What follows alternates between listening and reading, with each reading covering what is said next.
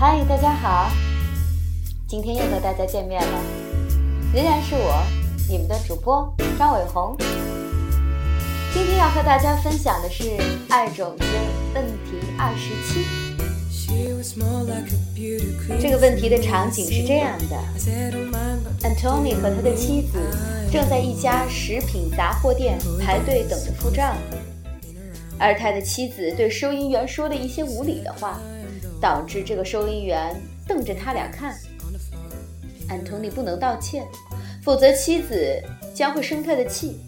但是如果他什么都不说，对方就会把他和他的妻子当成是一伙人，当成是坏家伙来看待。即便安东尼的内心并不想如此。这样的事情日复一日，年复一年，一而再，再而三的发生。而安东尼越来越觉得自己活在一间小监狱里，他已经失去了生命的发言权。究竟要种下什么样的种子，才能让他重新掌握自己的生命呢？当时，格西老师正和安东尼一起坐在咖啡馆里，他当然能感受到他的苦楚，因为格西老师自己也是过来人。事实上，我想格西老师在各方面都已经经历过了，这也是他撰写本书的原因。Antony，格西老师开口说道：“告诉我是什么意思？”嗯，安东尼想了想说：“你遇到了一个问题，比如说，有人给了你一个跟你预料中完全相反的意见。”正是如此，葛西老师回答说：“大体上，你觉得你妻子夺走了你的独立性，夺走了你以一个个体存在的权利。我明白这是什么样的感觉。你走到哪里，不论你妻子做了好事儿或坏事儿，人们都会把你们看成是一伙儿，感觉上好像你已经不复存在了。”啊，正是如此，安东尼轻声说道。一脸的遇到知音、满怀感激的表情，而且你也不是说要当老大，对吧？你可以接受自己是夫妇俩的一部分，你可以接受一起合作，可是在一起的同时，你希望有人认同你作为个体存在的价值。你就是你，你有自己的希望和需求。啊，天哪！你太懂我了，安东尼感激地说道，并且靠了过来，想要看看有什么解决的办法。好，格西老师说，接下来谈一谈反直觉这个部分。要找回自己，增加自己的自主权，你必须放弃一部分你已经拥有的权利。我想。然后，格西老师的脑中忽然闪过了一个在中国南部举行演讲时的场景。接着他说道：“Antony，你知道吗？我去年去过广州。呃，显然，安东尼不是很清楚广州是不是芝加哥西部一家新开幕的综合餐馆。呵呵，它是中国的一个城市。”在香港的对面，葛西老师解释说：“全世界所需要的物品几乎都是由香港的有钱人创办的企业供应，而广州的一切都比较便宜，所以他们开设的制造厂遍布了整个广州。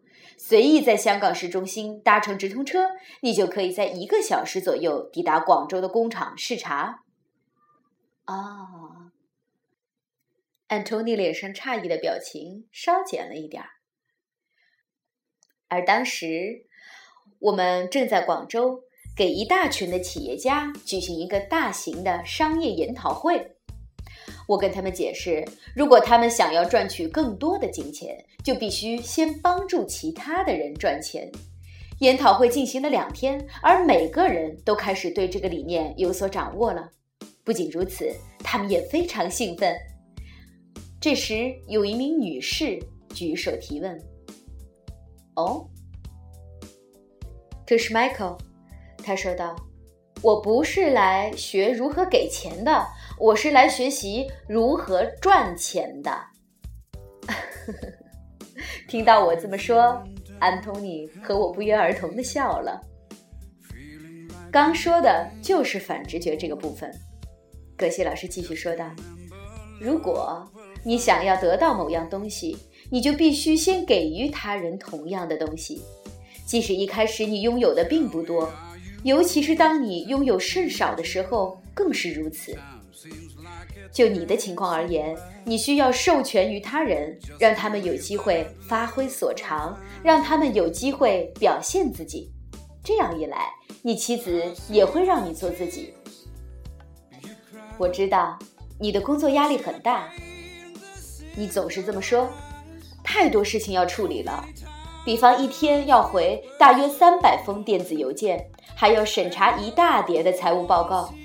我也知道你有一些得力助手，不过其中一些其实已经有点厌倦每天重复同样枯燥的工作，所以扭转下局面，给他们一个挑战，同时也给自己减轻一点负担，创造条件让你的属下承担起一定的责任。有一定的自主权，比如让一名属下负责回复邮件，回答关于产品方面的询问；另外两名分别负责审查同样的财务报告，然后对比看看他们是否捕捉到了同样的差错。安东尼边清嗓子边说：“ 呃，这其中有两个问题。”我的意思是，首先，电子邮件和财务报告之所以会被送到我这里来，是因为只有我才能真正处理好。格西老师笑道：“嘿，Antony，我称这为保姆管理综合症。没有人跟我一样能干，他们只会搞得一团糟，而我还得为他们收拾残局。”可是，你看，事实上没有人是无法取代的。你所做的一切，别人同样可以胜任。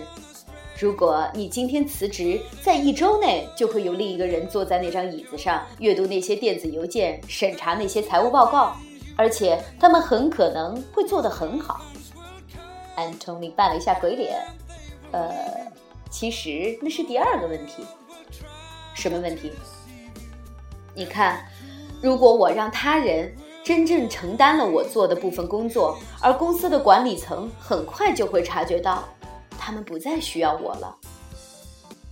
可西老师笑了笑，这是保姆管理综合症的另一个版本。Antony，你看，假设你拥有一间公司，如果你有一名为公司尽心尽力的资深职员。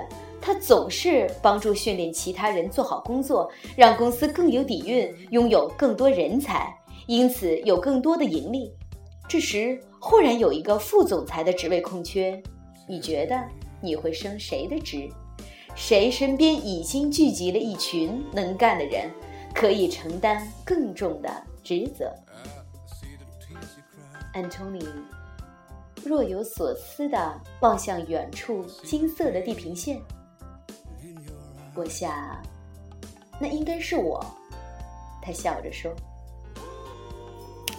没错。”格西老师说：“所以在工作上，在家里都尽量放权，给其他人一个机会展现自己。